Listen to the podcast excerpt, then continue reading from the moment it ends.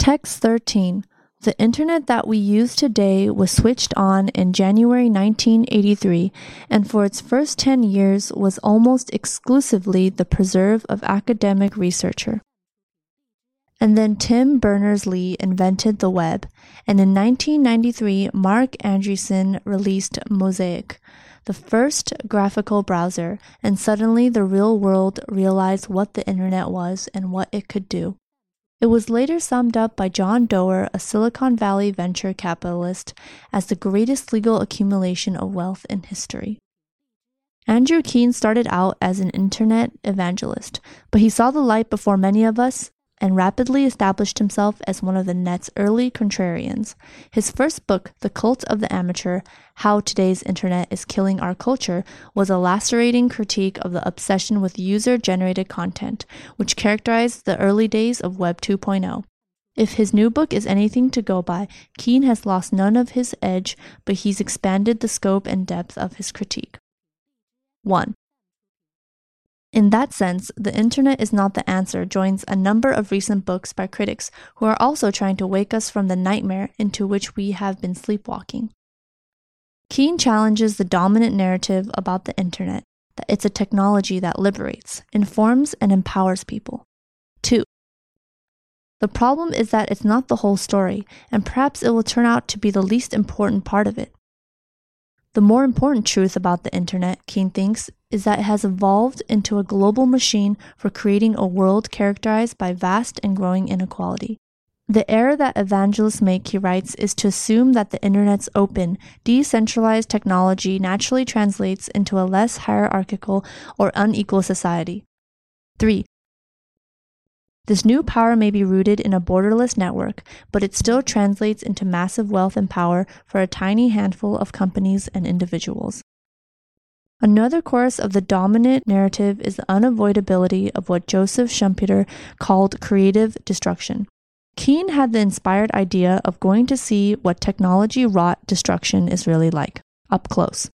Rochester was once the company town of Eastman Kodak, the analog giant that was destroyed by digital technology.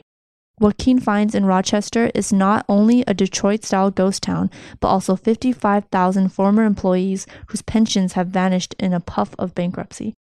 In the decades to come, we can expect many more Rochesters. In the pre digital age, industrial development produced disruption, but also jobs. 4. Far from being the answer to society's problems, Keen argues the internet is at the root of many of them. 5. Mr. Keen doesn't have an answer to this question, but then, as an inspection of our current election campaign confirms, neither do we. A. But rather than more openness and the destruction of hierarchies, an unregulated network society is breaking the old center, compounding economic and cultural inequality, and creating a digital generation of masters of the universe. B. He wants to persuade us to transcend our childlike fascination with the ornaments of cyberspace so that we can take a long, hard look at the weird, dysfunctional, unequal, comprehensively surveilled world that we have been building with digital tools. C. In contrast, the new giants of the digital revolution are producing fabulous wealth for the owners of capital while employing very few ordinary mortals. D. As a result, it poses an existential question for democracies everywhere.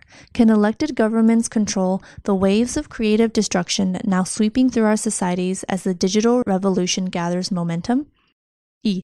The problem with this narrative, he points out, is not that it's wrong. The network does indeed have the potential to do all of these marvelous things, and much more besides. F. Just as there are many questions about today's network society, so everyone from activists to writers to entrepreneurs to academics to governments has their own answer to the internet's failure to realize most of its much trumpeted promise to democratize the good and disrupt the bad, to create a more open and equal world. G. Rather than the old difference between left and right ideologies, the key distinction in what he called the shift in power from hierarchies to networks of citizens would be between the good, open society and the bad, closed society. Words and expressions. Preserve, contrarian, go by something, edge, translate into. Analog, puff, compound, transcend, evangelist,